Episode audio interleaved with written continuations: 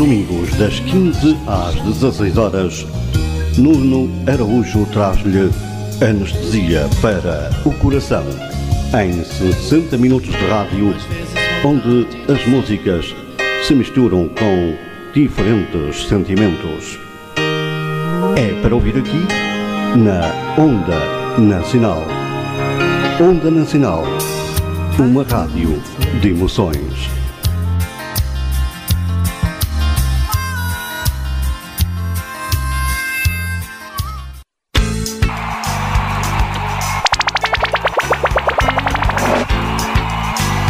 Aos domingos, pelas 21 horas, a Onda Nacional, em parceria com a Rádio Granada FM, traz-lhe tudo aquilo que precisa saber sobre o desporto nacional e internacional. Onda Nacional, a rádio que nunca o deixa em fora de jogo.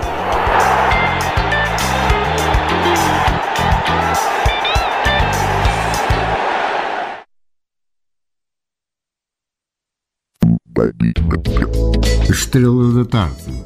Escute as maiores estrelas da música aos domingos, entre as 14 e as 15, com Fábio Santos.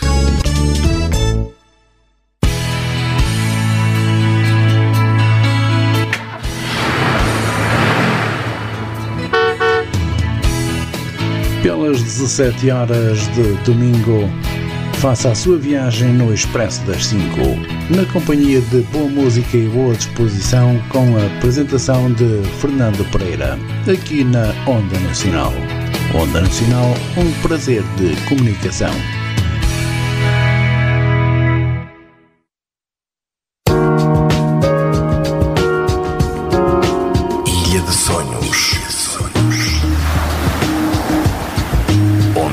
Paixões se cruzam e os amores acontecem.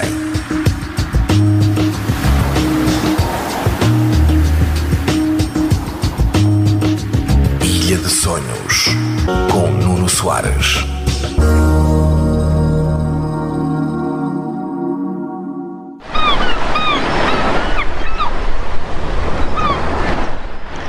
Momentos.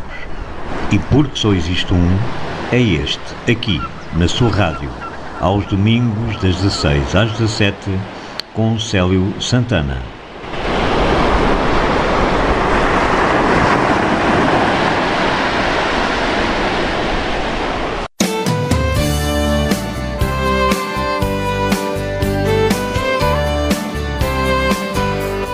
Aos sábados, entre as 17 e as 18 horas, Narciso Gonçalves e António Marcial trazem-lhe Conversa entre Amigos. É para ouvir aqui na Onda Nacional. Onda Nacional, uma rádio de emoções. Pois então, muito boa tarde para todos os nossos ouvintes. Hoje são 12 de fevereiro do ano 2022. Assim começamos a emissão de conversa entre amigos para, para hoje, para sábado. Pronto, Narciso Gonçalves de Barcelos para todo o mundo e agora passa a bola para Famalicão, para António Marcial. Boa tarde, António. Olá Narciso, boa tarde. Boa tarde para ti e para os nossos ouvintes. Também boa tarde ao nosso convidado, Jorge. Uh, uma hora de conversa até às 18 aqui na Onda Nacional.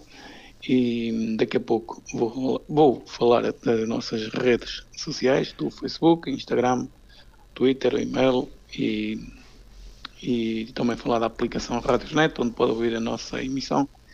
E, mas Sim, isso, mas isso deixa para mais, para mais daqui a pouco. Agora cumprimentar o convidado. Como é Jorge, boa tarde. Boa tarde a todos, boa tarde para, para vocês os dois, boa tarde para os ouvintes da rádio. É um prazer estar aqui e estou contente por participar no, com o vosso programa. Como sempre, nós perguntamos ao convidado quem é o, no caso, o Jorge Gonçalves. Desde quando até hoje?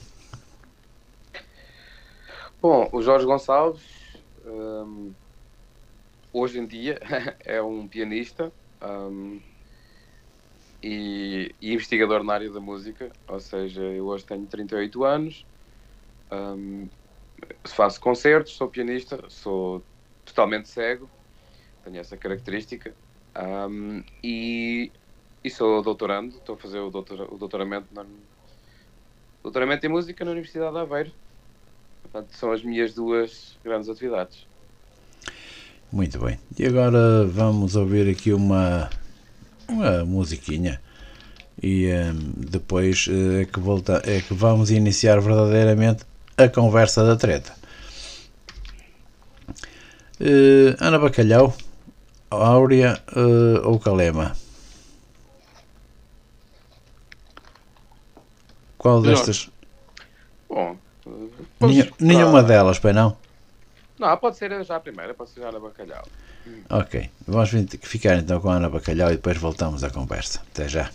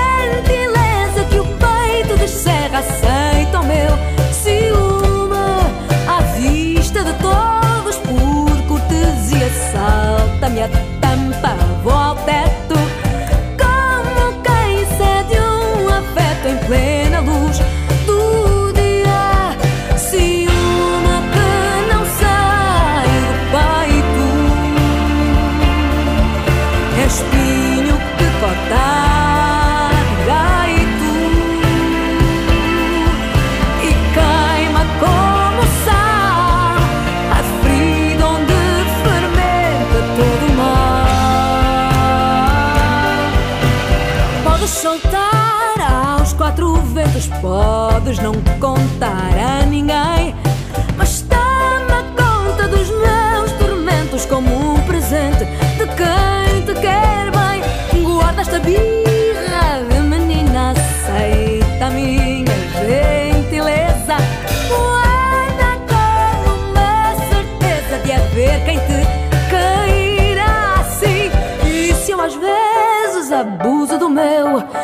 porque nunca acusas o toque.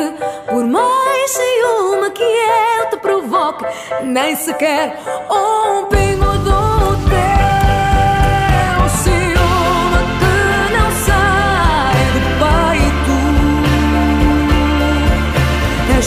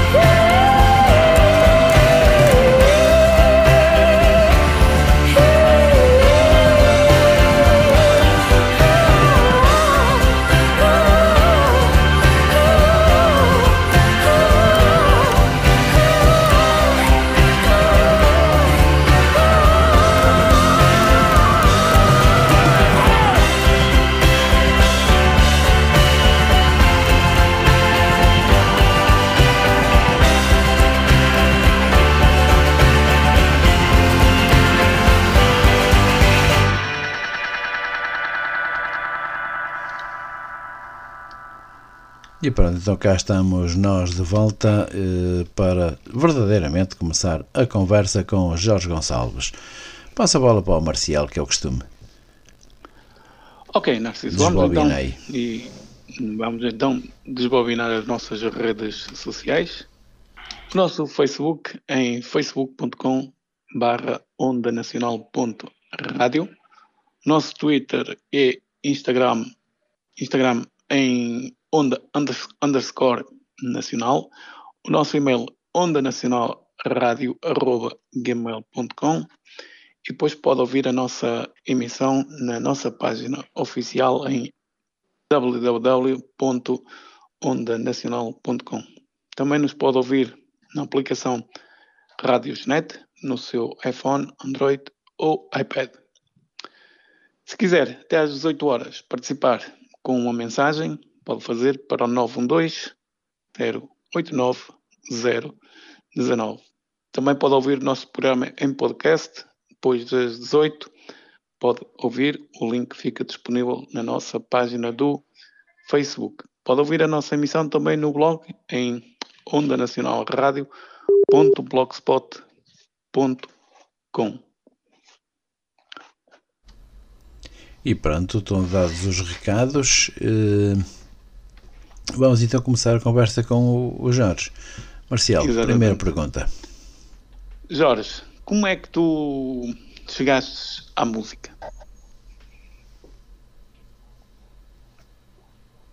Pois, era Jorge que caiu. Estou de volta. Ah, está bem, Ah. ok. Estou de volta. Uh, Jorge, estava eu então a perguntar como é que chegaste à, à música? Ou como é que nasce o gosto pela música? Portanto, eu comecei a música por acaso. Ahm, eu, quando perdi a visão, eu perdi a visão aos 5 anos ah, e os meus pais queriam-nos dar oportunidades de reabilitação, a mim e à minha irmã, que é ligeiramente mais velha. Ah, e a minha irmã, como tinha alguma visão, começou a estudar piano. Alguma visão no sentido em que, na altura, nós vivíamos perto do Conservatório de Tomar e o Conservatório de Tomar aceitou a minha irmã, mas não me aceitou a mim porque não tinha ninguém que ensinasse música. Não, não sabiam ensinar música a cegos. Então a minha irmã começou a estudar piano e eu entusiasmei-me e, e também, também quis começar. Eu via a estudar e também queria, queria fazer o mesmo. Ah, o iníciozinho foi esse. Depois, os meus pais perceberam as dificuldades e, por acaso, tivemos uma daquelas sortes que acontecem uma vez na vida, que foi, na altura, havia um senhor cego, que é muito meu amigo, é o Miguel Ferro. Ahm, ele estudava, foi estudar para o Conservatório de Tomar, porque a professora que ele, com quem ele trabalhava de canto também ia- dava aulas em Tomar, e então ele, ele acabou por ir tomar para ter aulas com ele. Ele era de Lisboa, mas ia uma vez por semana para tomar. E o meu pai falou com ele e ele basicamente aceitou ensinar-me os princípios da musicografia Braille e começou-me a ensinar música assim, gratuitamente. Passou um ano comigo e ensinou-me os, os fundamentos da teoria musical e, e da leitura e escrita da música em Braille. E, e a partir daí, pois, nunca mais parei, até agora. Mas o início foi exatamente esse. Sempre a evoluir, não é? A, a tentar evoluir, pelo menos. Pelo menos. a tentar evoluir, sim. A trabalhar muito e evoluir de vez em quando. Exato. Assim, eu por acaso não conheço a música em Braille, mas não é fácil, pena, Jorge. Não, não é fácil porque para já um músico cego não pode ler e tocar ao mesmo tempo. Exatamente. Portanto, funcionamos sempre por memorizar a música antes de a tocar. Ahm, e depois tem a agravante, entre aspas, de quem vê e que já olhou para uma partitura sabe como é que isto é. Uma partitura musical para, em tinta, para quem vê, tem uma sobreposição das notas uma relação às outras. Ou seja, a pessoa pode ter uma visão geral da partitura. Enquanto que em Braille é um código. O Braille musical é simplesmente um código. Portanto, a partitura é, é escrita como se fosse uma- um texto, mas um texto de códigos. E cada símbolo quer dizer uma coisa diferente. E é verdade, se é verdade que todos os símbolos da música, da notação musical, da música ocidental existem em Braille, eles têm de ser memorizados e conhecidos um a um. Portanto, é, é como conhecer uma língua, uma língua específica. É mesmo assim. Portanto, não é fácil. A, Jorge, música- deixa-me fazer. a música é como, como o teatro ou o cinema, tens que decorar tudo antes de começar. Tens de decorar tudo enquanto estás a trabalhar a peça, enquanto estás a memorizar. Claro que nós depois encontramos hum, estratégias de memorização. Nós temos blocos na música que são que se chamam os compassos. É como se imaginemos que imaginar um, um texto frase a frase. Uhum. Nós, nós acabamos por encontrar eh, estratégias para ir memorizando, porque não é pegar numa peça que imaginemos que tem 100 páginas e não memorizamos tudo, tudo de seguida, vamos Ah, memorizando com aos poucos. Mas sim, mas eu já trabalhei com peças de centenas de páginas, sim, sim, e memorizá-las todas. Jorge, até porque músicos cegos assim que saibam, sejam como tu, assim, que saibam ler eh, musicografia, não é? Sim, Eh, são pouco, hum, pelo menos eu só conheço, conheço a ti agora, os outros que conheço é, toca, tocam todos por, eh, por ouvido. Sim, existem alguns, existem alguns poucos, mas existem alguns em Portugal. Existem algumas pessoas que sabem ler. Aliás, nós já, já somos, contamos, eu diria, uns 5 ou 6 cegos que em Portugal têm curso superior de música. E todos eles, todos eles leem musicografia braille. É preciso lembrar algo, um dado histórico muito interessante que muita gente não sabe. A, a musicografia braille foi inventada pelo próprio Luís Braille. A pessoa que inventou o braille também era músico, ele era, ele era tudo, ele era professor de música de outras coisas. Eh, E ele, quando inventou o sistema Braille hum, literal, ou seja, as letras que os cegos usam em todo o mundo para ler, ele próprio também criou o sistema de anotação Musical. musical. em Braille. Aliás, no primeiro livro onde o sistema Braille foi apresentado, foi apresentado o Braille para as letras, para a música, para a matemática. Esse é um livro que existe em Paris, eu já o tive na mão. É engraçado. Existe um exemplar que está na seção Valentin e em Paris, eu já tive esse livro na mão. É muito interessante. Exato. Jorge, música, só mesmo piano. Eh, seja, Sim, eu instrumento, só- só, eu só toco piano. Eu, eu só toco piano, ah, embora toque muitos diferentes estilos de música. Por norma, eu toco mais música clássica. A minha especialidade é essa. Mas também já Exato. acompanhei cantores, já tive ah, projetos de, de música brasileira, já toquei algum jazz, já toquei música ligeira. Ah, eu, além do piano, agora, agora vai ser, vão se rir porque, porque vão pensar o piano é tudo a mesma coisa. Mas eu também gosto de experimentar outros, outros diferentes tipos de piano. Nomeadamente, eu gosto muito de cá pianos antigos, pianos do século XIX, ah, pianos do tempo do Chopin. que São, que, embora tenham o nome de piano, são instrumentos completamente diferentes, com uma técnica completamente diferente. E, aliás, essa é uma área que eu estou cada vez mais em, em enverdar por, por tocar Até porque esses antigos. pianos têm um som mais puro, não é? Que o piano eletrónico. Digo, digo eu que não percebo nada de- disso. São diferentes, sim, são diferentes. Eu, eu normalmente toco os pianos modernos de cauda, não é? Ah, Exatamente. Que já os- são. Tem, não tem a sonoridade deles. Agora os pianos antigos são mais. têm características sonoras diferentes. Para já tem menos som, tem menos volume, tem um teclado mais leve, tem. São instrumentos mais. mais ligeiros. Mas eu, mas eu gosto muito. Portanto, eu toco muitos tipos de piano, embora seja tudo piano. Eu, para mim, piano era só o vertical e de cauda. Sim, sim, sim, mas eh, nos estudos da música, sobretudo na música erudita, na música clássica, cada vez estamos a enverdar mais por tocar instrumentos diferentes, nomeadamente da época. Imaginamos que estamos a tocar Mozart, vamos tentar tocar num instrumento que Mozart conheceu. E, e por exemplo, o piano forte do tempo de Mozart, que no final do século XVIII tem características absolutamente diferentes eh, de um piano moderno. Não tem absolutamente nada a ver. A técnica é completamente diferente. É como, é como tocar piano, piano e órgão, não tem nada a ver. Jorge, qual é o teu. Todos nós temos. Temos um, um artista que, que gostamos, muitos é o Cristiano Ronaldo, outros é o Messi. Qual é o teu Cristiano Ronaldo do piano? Uh, essa, é- essa é muito difícil. essa é daquelas perguntas. eh, Porque tens preferências, não é? Digo eu. Sim, sim, tenho muitas. Só que a questão é que quando nós estamos muito dentro de uma área, gostamos de muita gente por diferentes, muito diferentes razões. É que se uma pessoa gosta de futebol diz que é o melhor jogador de futebol. Olha, pode ser aquele nos anos 80, pode ser aquele dos anos 70, dos anos 60. Vai dizer, ah, o melhor, o melhor da- da história é este. Pois, mas para mim é outro. Eu acho que quando, quando, as- quando os artistas ou, ou desportistas, ou seja quem for, chegam a um valor estratosférico, é muito difícil dizer que um é melhor que o outro, são os dois realmente bons. Hum, eu, quando, quando falamos de artistas, eu divido também da música que eu mais gosto de tocar, ou seja, de compositores ah, e de pianistas que eu ouvi tocar. Ah, eu acho que é uma resposta, vou dar uma resposta em termos de pianistas, a, a resposta que talvez surpreenda pouco, mas eu ano passado vi, ouvi pela, pela primeira vez a Maria João Pires em concerto e acho que nunca ouvi nada assim na minha vida. Portanto, acho que dos pianistas que eu ouvi desde que. E já vivi, em, já vivi em quatro países diferentes, já vi muitos pianistas, já vi centenas de pianistas na minha vida. Acho que nunca ouvi nada como Maria João Pires. Acho que ela tem um som e uma, uma forma de, de tocar piano que, que é repetível. Não há outra pessoa assim. Nem antes nem depois. É, há certos pianistas que nós ouvimos a mão deles e dizemos aquele é o som. Aquele é o som da Maria João Pires, ou aquele é o som da Alicia La Rocha, ou aquele é o som de Mano Mozevich. E a Maria João eu tive a sorte de ouvir tocar ao vivo. E eu via na Gulbenkian ano passado e acho que nunca ouvi, nunca ouvi nada assim. Como compositores que eu gosto de tocar, também é o mesmo, também é o mesmo problema.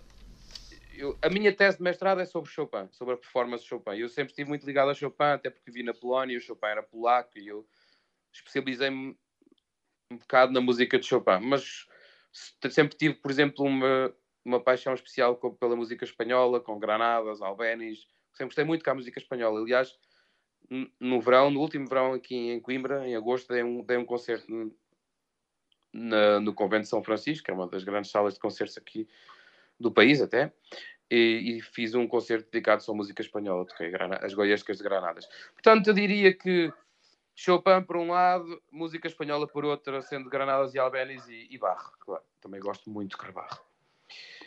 Mas... Jorge, pianista e compositor não tem nada a ver uma coisa com a outra. Ou seja, compositor é uma. é diferente de. O, Sim, o pianista. Bem, hoje, pianista. Em dia, hoje em dia existe essa diferença. No passado não existia. Uh, ou seja, no século XIX, vamos por exemplo falar que é, que é a época de, da maioria destes, destes compositores. Uh, no século XIX não havia essa distinção, ou seja, normalmente quem compunha, quem escrevia música, o compositor é aquela pessoa que inventa música, que escreve música no século XIX e anteriormente, os compositores eram performers, eram músicos também. Uh, essa distinção é mais uma realidade do século XX e bem entrado no século XX. Muitas vezes hoje nós dizemos, ah, este é um compositor. Mas normalmente o compositor hoje em dia não toca, escreve a música, especializou, especializou na, com, na composição. Mas os compositores que marcaram a história da música, como Mozart, Beethoven, Chopin, Liszt, uh, Rachmaninoff, todos eles tocavam, nomeadamente piano e outros instrumentos de tecla, mas eram todos músicos. Dvorak não tocava piano. Dvorak, por exemplo, era, acho que se não me engano, tocava viola d'arco, era violetista. Uh, mas normalmente os músicos, os compositores também eram músicos, nomeadamente para tocar a música deles. Chopin e Liszt, por exemplo, ficaram conhecidos por eles próprios tocarem a música que eles escreviam. Foram eles os primeiros a celebrizar a música deles.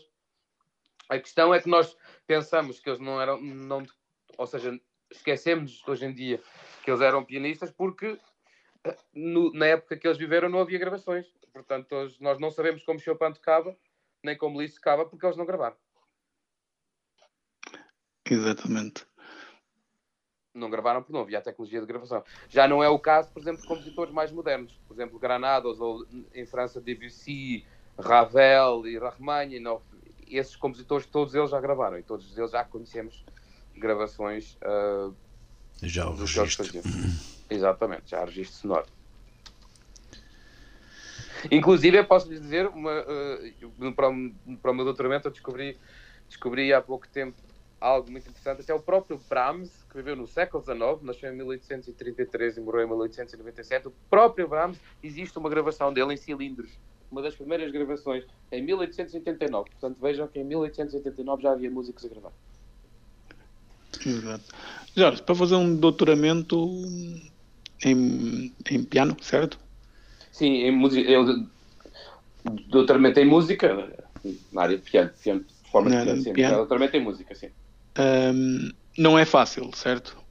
Para quem, quem como tu disseste no nosso no início da emissão, que, que era cego, uhum, não sim. é preciso ter muita força de vontade e, e muito querer. Sim, é porque é, é extremamente difícil porque o ensino superior funciona à base da investigação. E a investigação envolve muita documentação. E a dificuldade para nós cegos é exatamente essa: ter acesso à, à informação. E quando temos acesso à informação, podermos ser capazes de a ler. Imaginemos que eu estou a trabalhar sobre qualquer coisa do século XIX ou de 1820. Não só eu tenho de ter acesso a esse documento, tenho de o digitalizar para conseguir ler e depois tenho de ser capaz de ler. Portanto, uh, hoje em dia a tecnologia ajuda-nos muito porque a maioria das, das, documentações está, e cada vez partimos mais para isso, está em PDF, está tudo digitalizado e nós temos softwares que fazem digitalização quase instantânea. Mas, como eu dizia há bocado, microfone fechado, é diferente estarmos a trabalhar com um livro ou dois ou trabalhar com 50 ao mesmo tempo. uh, sim, e, e, todas as dificuldades de, lá está, de, de edição, de, documento, de fazer documentos. À medida que vamos avançando no nível de estudos, temos de escrever documentos com formatação mais mais detalhada, mais pesada, com secções, uh, com bibliografias, fazer entradas de bibliografias num documento Word e fazer notas de rodapé e, e, a letrinha disto, que tem de ser itálico porque é uma palavra estrangeira, depois é uma citação direta, tem de ser uma letra diferente e tudo. Aí é que é as dificuldades para um cego. Ou seja, é, como diz a minha mãe, eu acho que ela tem razão, uma pessoa cega para fazer o, o, o mesmo trabalho que os outros, normalmente tem de trabalhar o dobro ou o triplo. Ou seja, porque tu, para além da universidade, ainda tens muitas horas em casa de pesquisa, não é? Na internet. Ui, sim. Para fazer esse trabalho todo. E depois ainda tenho de preparar os concertos. É preciso ver que um profissional da música, por exemplo, eu tenho de trabalhar, eu tenho de tocar piano 6 a 8 horas por dia. Portanto, se eu começar às 9 horas, para piano está de 2 às 3. E depois aí é que começa o dia por o resto. Bem, isso, Ou tens seja, que arranjar umas horas extras por dia, não? Todos os dias. É, é, uma, é uma vida dedicada completamente a isto. Senão não é, não é possível fazer. Porque como eu digo, um colega meu pode encontrar um PDF e lê-lo e eu vou demorar muito mais tempo para já encontrar o mesmo PDF e depois a ser capaz de o ler. No caso dele estar um PDF de imagem, ter de o preparar e ter de ser capaz de o ler, etc, etc. Portanto, há sempre muito mais trabalho para conseguir as mesmas coisas. Não é que não se consiga, mas é, mas é difícil. Ou, ou seja, a que horas começa o dia dos Jorge? Exemplo, falaste há um bocado. Mas, o, dia do Jorge, o, dia, o dia do Jorge começa às sete e meia para levar o filho à escola. Uhum que entra às 8h30. Portanto, todos os dias eu me levanto às 7h30 para levar o meu filho à escola para depois ir trabalhar. E depois é o resto do dia dedicado ao piano e às aulas e à pesquisa. Exatamente. É o dia, é o dia todo. Ontem eram 11h30 e estava a acabar um trabalho para, para entregar. Ou seja, todos os dias até 10, 11, 11h30, meia-noite, sim. É a mesma dedicação total. Exatamente. Ou seja, é 24 horas sempre pensar em música. Sim, mas eu também tenho de dizer que isso é muito verdade, mas para os meus colegas uh, é igual. Não é por eu ser cego que, que a dedicação é, é. Ou melhor, sim, tenho de trabalhar muito mais, mas lá está, o doutoramento não é fácil para ninguém. Toda a gente tem de dedicar muito tempo à pesquisa, não é um mestrado, ou seja, o mestrado é parecido. E, e as licenciaturas iguais. O ensino superior nós já sabemos para o que vamos. E quando entramos no mestrado ou no doutoramento, vamos para, é, é só para aquilo. Jorge, recorrendo um bocado atrás, ao início, uhum. uh, conservatório, certo? Sim, uh, portanto... Sempre tiveste apoio ou encontraste sempre muitas portas fechadas onde tiveste que ser tu a abrir a, a porta para poderes passar? Sim, nós, nós principalmente nos primeiros anos passamos sempre dificuldades, porque para já vivemos num país onde não existe um, não existe um sistema de ensino de música para os cegos. Portanto, qualquer músico, qualquer pessoa cega que queira estudar música vai ter de ser sempre à base de, de alguém que ajude. Fora do, fora do sistema.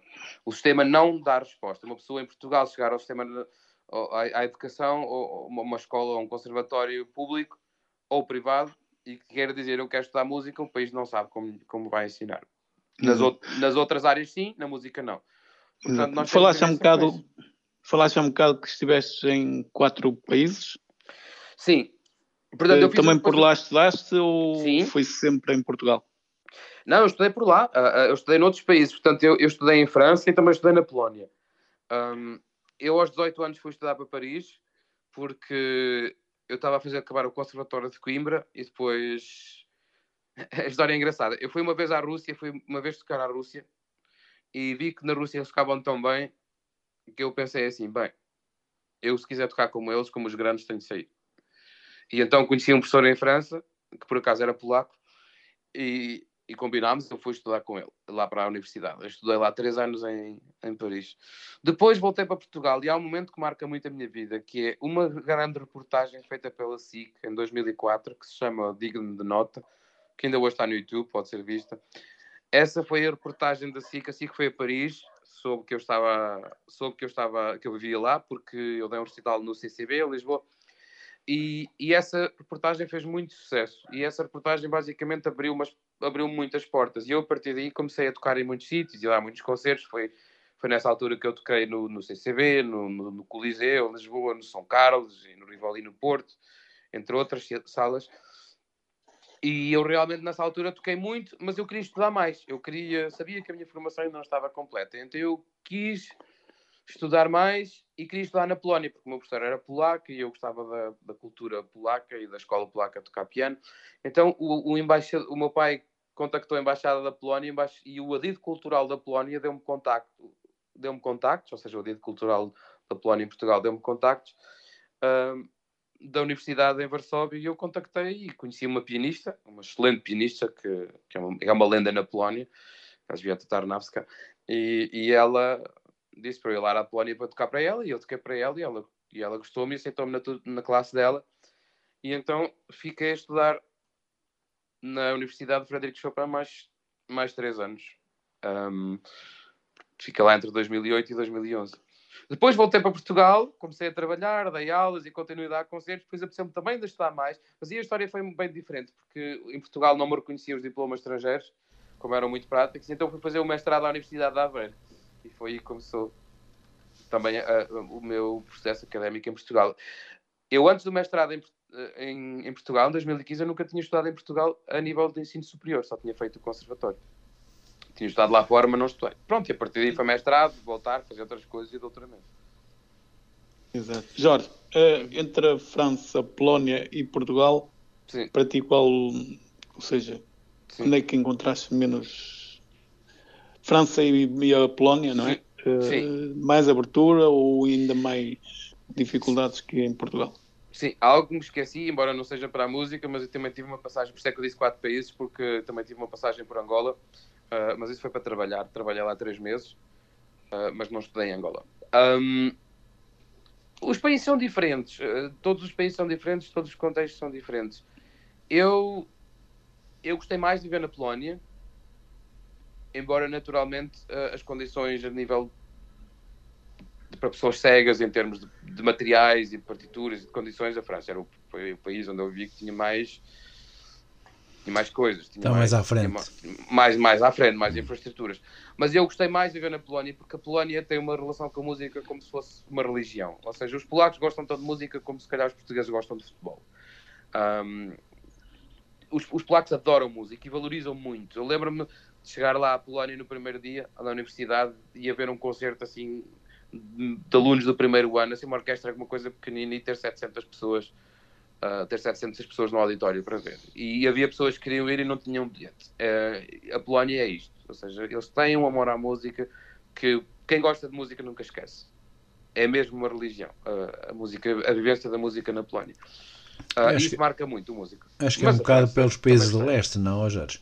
Sim, sim, sim, sim. É, eu estive na Rússia e vi, e vi coisas parecidas. Vi, a atitude é a mesma. É muito parecida. Um, mas também gostei muito de viver em França. A, França. a França é um país culturalmente com muita tradição e muito desenvolvido, mas lá está, eu dei muito bem na Polónia e gostei muito de lá estar. E mas, olha, estou um bocado a falar sem Angola, mas uh, creio que uma vez em conversa contigo hum. também passaste pelo Brasil. Também chegaste a ir ao Brasil. Ah, sim, cheguei ao Brasil, mas nunca lá vivi. Uh, já, já toquei algumas vezes no Brasil. Uh, porque a existe uma universidade pública que se chama Universidade Federal do Rio Grande do Norte, que tem um grande projeto de inclusão e eles criam partituras em braille para pessoas cegas e, e trabalham muito na área da inclusão. Também, também, também fazem música com, com surdos e, eles são um exemplo realmente na inclusão e organizavam, organizam continuam a organizar um congresso internacional de música e inclusão. E já me, já me contactaram duas vezes. Um, eu já lá estive duas vezes e até lá cheguei, cheguei lá a tocar com orquestra, dei lá muitos concertos, e dei palestras e workshops sobre braille musical, sobre musicografia braille. Portanto, sim, já passei pelo Brasil algumas vezes. Mas uh, eles, a nível cultural, a nível de música, o estilo deles não é muito o piano, por, por, por a música que, nós, que a gente ouve aí na, na internet e por aquilo que vai lendo. Ou seja, são, é uma, uma cultura musical totalmente diferente. Hum, sim, mas eles também têm, também têm, aliás, eles têm universidades estaduais todo, em todos os estados, acho eu, pelo menos na maioria deles, que são, são universidades públicas que têm cursos superiores exatamente iguais aos de Portugal. E, o, o, contexto é muito parecido, ou seja, eles têm música popular, que sim, que chega aqui, que ouvimos na internet, tudo isso, mas também têm muita, muita formação musical a nível clássico. Sim, uma diferença que se vê em relação ao Brasil, em relação a Portugal, é que no Brasil há mais enfoque na música popular. A música popular, por exemplo, entra muito na universidade. Há muitos grupos de música popular um, e mais interação realmente com, com, em Portugal nesse aspecto ainda estamos um bocadinho mais fechados. Agora eu, eu por exemplo na Universidade da Aveiro já vejo muitos muitos projetos de, etnomusicologia muitos grupos de choro e coisas assim. Hum, já vejo mais mas mas em, em Portugal há, até diria que a, a, a diferença é, é maior. Mas sim, também há muitos músicos lá no Brasil e tem a orquestra. Aliás, eu toquei lá com uma orquestra sinfónica e músicos de câmara, portanto, também cultivam a música clássica, dita clássica europeia lá. Sim. Exato. Narciso, não sei se queres fazer uma pergunta. Eu acho que ele não me está a ouvir. estava a ouvir, sim, senhor. Tinha era o microfone cortado e não. Mas continua a falar aí com Jorge. Uh, Jorge, vamos ouvir mais uma música? Eu ia te pedir para tocares um, no piano, mas visto que estás longe, o que é que, Nasce, o que é que temos aí agora? Ora, temos. Narciso. Auri... Epá, fiquei sem voz agora. bloqueou, Narciso bloqueou. Deixa-me só lembrar que podem ouvir o nosso programa em ondanacional.com e também na nossa página do nosso, nosso blog em ondanacionalradio.blogspot.com. Também pode ouvir a emissão na aplicação Rádios Net no seu iPhone, Android ou iPad. Também pode ouvir a emissão em podcast depois das 18 horas. Se quiser participar do nosso programa, se tiver uma ideia queira apresentar aos nossos ouvintes, também pode fazer. Envia um e-mail para onda nacional rádio gmail.com deixa o seu contacto, depois nós entramos em contacto consigo. Narciso, não sei se já Vamos estás aí. Vamos ficar então com o Calema e o tema Te Amo.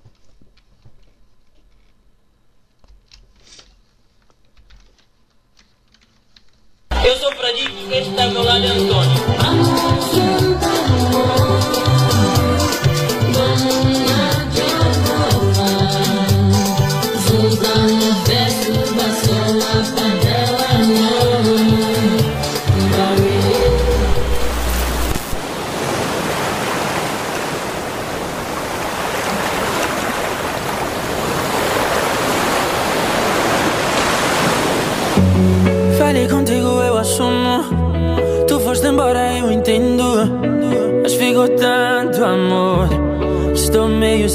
Planos.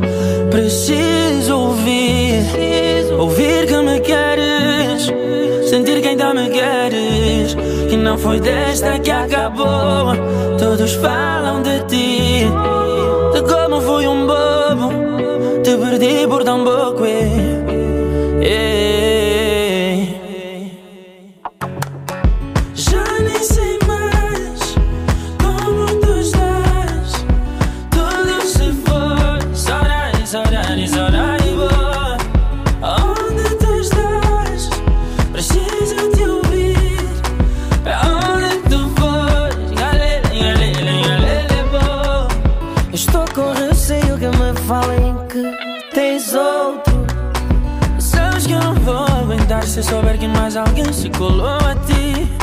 Tu sabes que eu te amo.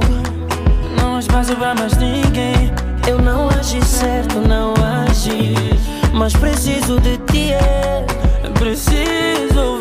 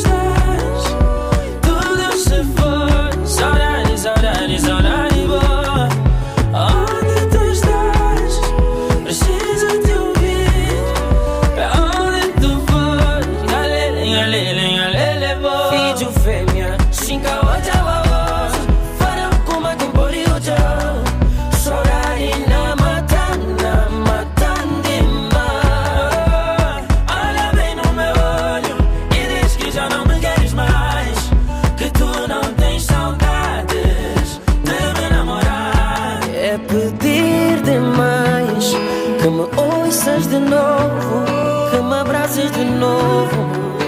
Só mais uma vez, é tão chato ouvir como fui um bobo que te perdi por tão pouco.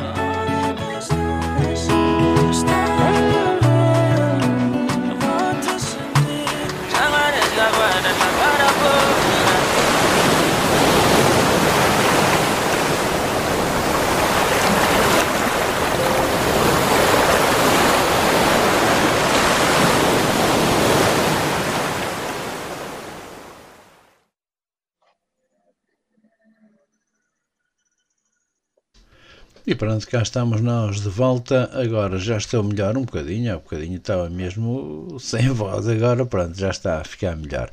Vamos lá continuar.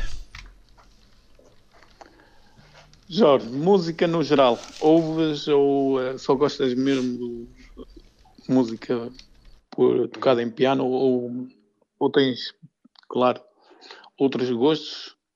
Claro que não são os mesmos, mas tens também outro tipo de preferência musical. Bom, eu, se, se me permite, nos permitem também, Sim, sim. queria dizer aos, aos ouvintes que também, se quiser, também podem ouvir alguma da minha música no YouTube. Ah, ah, basta procurar em Jorge Gonçalves Piano, que eu tenho o meu canal e tenho lá algumas gravações. Ah, e também tenho Jorge Gonçalves Piano no Facebook. Se quiserem ter notícias dos meus concertos, eu também ponho lá todos os materiais e datas de concertos e anuncio com, com, com antecedência. E se quiserem comprar bilhetes online e tudo isso, normalmente eu ponho lá a informação toda. Claro que essa informação é sempre dependendo das salas de concerto. Tem que se adicionar. Mas, mas eu vou lá pondo. Ah, Já agora, Jorge, aproveitando, eh, próximos concertos, eu se, é, ah, que tens algum marcado, não é?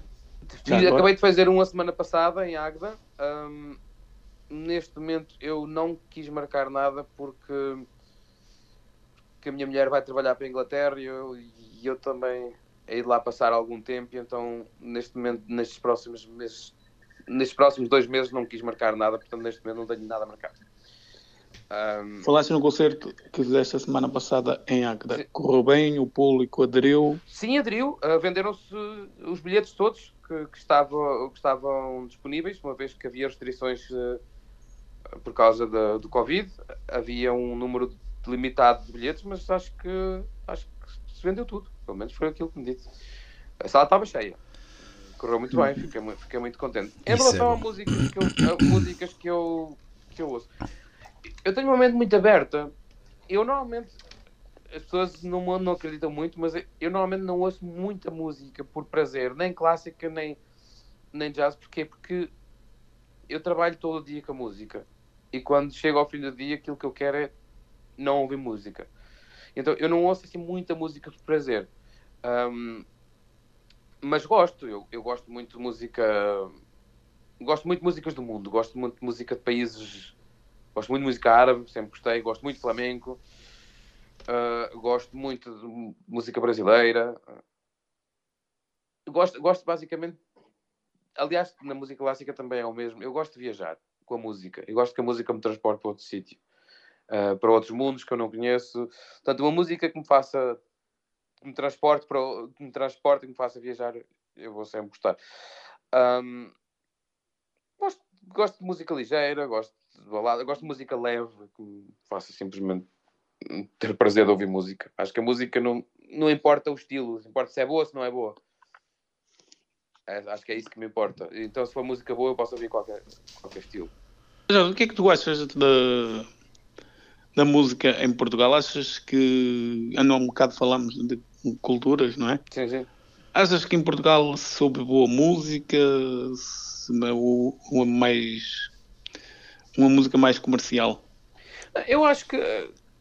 Eu acho que nós queremos sempre melhor. Mas eu, eu acho. Eu sinceramente acho que, por exemplo, a nível de pianistas, e, e eu vejo, porque já, já tenho alguns anos disso, eu vejo que o nível subiu muito. Tanto a nível de profissionais como de público. Eu acho que hoje em Portugal nós não, não temos nada a ver a qualquer outro país. Uh, a qualidade, temos qualidade de concertos, temos boa, boa música. Eu, tenho, eu gosto muito, a Antena 2 é uma rádio de música clássica pública excelente, eu já toquei para eles algumas vezes. Um, eu acho que hoje em dia a pessoa, se quiser, tem acesso a, excelente cultura, a excelentes música, músicas, a excelentes uh, salas, salas de espetáculo. O problema que eu, que eu vejo sempre é que nós não. O trabalho do músico não é valorizado. Ou seja, parte sempre do princípio que a gente ou vai tocar de borla ou, ou, que, ou que temos outra forma de financiamento e, e a música ainda não existe aquela mentalidade de perceber que para uma pessoa, quando, uma pessoa quando faz um concerto de uma hora, passa meses a prepará-lo. E que se, se, não, se não houver gasolina, o motor para. É um bocadinho assim. E então as pessoas, acho que ainda falta as pessoas realmente valorizarem o trabalho do profissional de arte. Um, e claro, gostava, por exemplo, que acho que faz falta em Portugal um canal, por exemplo, um canal de televisão de música clássica. Acho que é pena ainda não existir, por exemplo, como na Polónia existe um canal de, do Serviço Público de Televisão que faz uma difusão musical e cultural também da música clássica e de outras. Uh, nós em Portugal ainda não temos isso eu acho uma pena. Nós acho... em Portugal a única coisa que temos é a Antena 2, não é? Que pelo menos que eu tenho Sim. conhecimento. É, porque é, o resto. É, temos a Rádio não... Antena 2 e, e pouco mais. Agora, agora existe o. Eles estavam, há um canal embrionário, digamos assim, de. Não, ou seja, a Antena 2 com a RTP, porque a Antena 2 pertence à RTP, não é? Um, está a criar agora um canal que era o RTP Palco, acho que era assim que se chamava, que tinha, tinha difusão de muitos concertos online. Não sei como é que aquilo avançou, mas acho que era o, o, o estado embrionário para um dia aquilo se tornar um, um canal de televisão de cultura e de música clássica. Isso ah, eu, eu, ainda li há pouco que agora não creio que é março que vai abrir um canal dedicado à cultura. Pronto, então eu não, isso eu não li, mas se, se acontecer é boa notícia, são boas notícias. Acho que, isso, acho que isso faz muita falta. eu, eu, por exemplo, não entendo como é que existem concertos maravilhosos que não passam na televisão. Eu sei que, há, por exemplo, a, RTP, a RTP2, o canal 2 da RTP, às vezes transmite alguns concertos, mas nunca sabe agora que aquilo acontece e, e é sempre, ou é mais horas, ou não é divulgado, ou tudo isso, e acaba por passar, ou seja, quase ser transmitida ou não ser transmitida é a mesma coisa. Era importante, por exemplo, a Gulbenkian organiza concertos sinfónicos absolutamente geniais. O São Carlos tem óperas muito boas. Até promover os novos artistas. Por exemplo, eu dei um concerto com as Goiescas de Granadas, que é uma obra gigantesca do, do repertório. É uma das obras mais difíceis. Um pianista quando toca as Goiescas é um pianista de classe europeia e mundial, porque não é uma obra fácil de fazer. Há poucos pianistas que a tocam. E poderíamos ter essa oportunidade de realmente divulgar o nosso trabalho. E, portanto, eu acho que é, é só isso que falta. É as pessoas valorizarem mais a, a, a cultura, terem a cultura de ir a, a espetáculos e, e, haver uma maior difusão nos meios de comunicação. Jorge, esta, este, esta pandemia, este Covid, também veio prejudicar um bocado um bocado a cultura, não é? Ah, sim, absolutamente. Eu posso, o meu exemplo é paradigmático disso mesmo. Ou seja, eu dei um recital para a Atena 2 em janeiro de 2020 e o recital correu muito bem e recebi muitas chamadas e tinha bastantes concertos marcados. No início de março acabou tudo, cancelou tudo. Ou seja, vieram e foram e eu nem os fiz. Uh, e depois para recuperar, depois, depois quando, aqui, quando depois, depois quando a, as, as, as salas reabriram, eles tiveram de respeitar a programação que já tinham. Portanto, aquela que ficou cancelada ia ficando para a frente, ficando para a frente, até que nunca se, a maioria delas nunca se voltou a fazer. Portanto, aquilo foi mesmo a fundo perdido. Exato. Perdeu-se muita coisa. Eu, eu, no ano 2020, depois desse recital Antena 2, já quase não toquei. Nem me lembro se fiz mais alguma coisa. 2021 sim, já começou, mas 2020 não. Mas achas, achas Claro, que isto ainda vai levar o seu tempo a recuperar para níveis de 2020, não é? Sim, eu, eu vejo, do que eu tenho visto, as salas de concertos estão com muita vontade e, e fazem tudo para manter os concertos que têm marcados agora. Um, eu vejo que eu vejo que realmente as salas de concertos estão a lutar porque assim, eles também eles também têm de ter as fontes de financiamento deles, não é? Eles também também se não tiverem, se não conseguirem pagar as contas, fecham as portas. Mas aquilo que eu vejo mais é que as pessoas ainda têm receio. Ainda têm receio de se juntar e de ir Por muito que, que haja medidas uh, de distanciamento social, que haja álcool, que haja marcha, utilização marcha, as pessoas ainda têm medo de sair. E quando, claro, se uma pessoa tem medo de sair, a primeira coisa que vai cortar é logo, no, é logo no, no Principalmente luxo, nos é? concertos. É? Claro, não vai, é. não, vai, não vai deixar de ir ao supermercado, porque senão não come. Portanto, vai, as pessoas que fazem concertos é que vão. E outras atividades, como cinemas e tudo isso. É Todo o mundo do espetáculo é que está a sofrer. Ah, sim, e isso ainda vai demorar, eu diria, anos até voltar ao que era. Hum, se calhar já não. Até porque ainda não sabemos quando é que esta esta, esta, esta pandemia nos vai deixar. Sim, porque depois tu depois vêm novas variantes e vêm novas ondas e, e tudo isso, portanto, tu, mesmo nu, tu nunca trabalhas. Nós no mundo do espetáculo estamos sempre a trabalhar com meses de antecedência. Ou seja, eu estou a fazer embarcações para daqui a 7, 8. Estou, estou a negociar datas para daqui a 7, 8 meses. E, e não sabes, não é? E, e as não pessoas não sabem eles... o que é que vai acontecer daqui a 7 meses. Exatamente. Portanto, eles próprios muitas vezes já dizemos, olha, já marca-se o concerto no caso de estar bom naquela altura. Estar... Depois tu montas o concerto e chegas à altura e ficas a arder. Não toca. Claro. É que. Portanto, é isso. Eu, por exemplo, no mês de outubro e novembro pensava que estava a ficar, estávamos todos a ficar melhor. Uh, eu tinha um concerto, um concerto marcado no dia 8 de janeiro, foi, foi adiado. E cai, Pronto, e cai, dia 29. cai a quinta vaga em cima. Esperemos, esperemos que seja a última, não é? Sim, sim, sim. Esperemos bem que sim. Temos que pensar positivo, não é? É. Não sei, estamos a quantos minutos estamos do final? Não sei. Olha, estamos quase. Faltam 3 minutos. 3 minutos. Jorge, para além, assim, rápido, para além da música, uh, gostas de viajar? Gosto muito de viajar, gosto muito de ler. O maior prazer da minha vida é ler. leio muitos livros. Eh, o meu escape da música é os livros. Também gosto muito de podcasts, mas sobretudo livros. É o que eu mais gosto de fazer na vida. é- eu não consigo adormecer se não tiver um livro. Eh, eu costumo dizer que a aplicação que eu comprei do Voice Dream Reader para o iPhone foi os, os 15 euros mais bem gastos da minha vida. Porque eu já utilizei, eu costumo dizer que já usei tantas horas, tantas horas que até já tenho pena de quem o desenvolveu. Porque acho que já, sou eu que lhe estou a dever, muito. Mas é uma aplicação fabulosa. Até para ler PDFs e para ler tudo e mais alguma coisa. É, diz que sim, eu já ouvi falar nela. Por acaso não tenho, mas Pena já ouvi ser falar. cara, não é? Cara, 15 euros. Pois, Pois, enfim. um bocadito. Depende do que tu lês. Eu costumo sempre dizer que os preços têm a ver com a utilização que damos às coisas. Uma coisa que custa um euro e a gente nunca usa é mau. Uma coisa que custa mil e usa todos os dias faz sentido. Exato. Narciso, as É, sim, pode, podemos começar. Faltam dois minutos, Pronto, por então isso. eu te despeço-me em primeiro lugar. Podes, podes estar à vontade porque ainda tens tempo, não é preciso ir a correr como ao costume. Despeço-me então de todos os ouvintes. Dizer que é amanhã, Amanhã, o às quê? 15 horas, vou estar por aí eh, com o cantinho do Marcial e de 2 a 8 dias, às 17, com o Narciso para mais um Conversa hum, Entre amigos. amigos. Até lá, continuação de um bom fim de semana e já sabe, a Onda Nacional. Jorge, agora a tua vez. Portanto, foi, foi um prazer estar aqui à conversa com, convosco.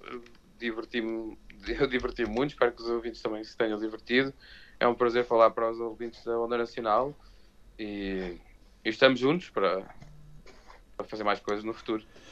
E um grande abraço para todos. Queres deixar algum. Portanto, além do Facebook?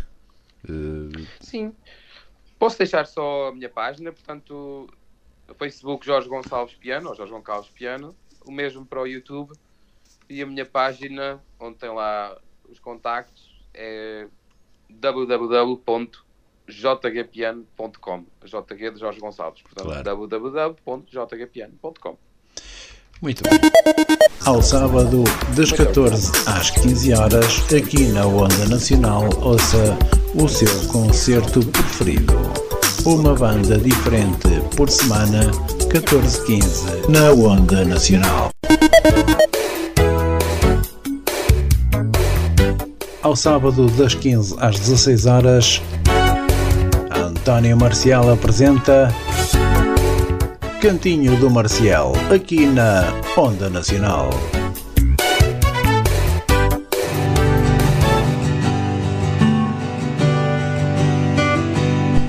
Ao sábado, pelas 21 horas, Fernando Teixeira, com a sua cumplicidade, propõe-se a desvendar no programa Entre Luas os mistérios que se adensam no imaginário de cada um.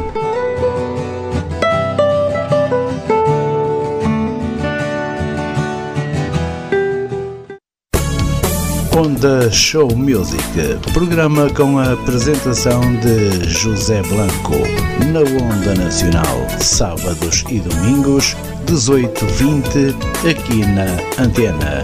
Onda Show Music. Vamos ao Fado. Sábados e domingos, das 20 às 21 Produção e apresentação de Carlos Rocha, aqui para a sua Onda Nacional.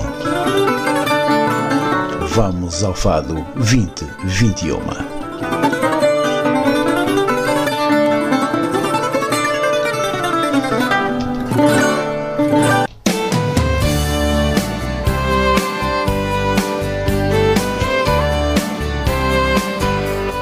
Aos sábados, entre as 17 e as 18 horas, Narciso Gonçalves e António Marcial trazem-lhe Conversa entre Amigos.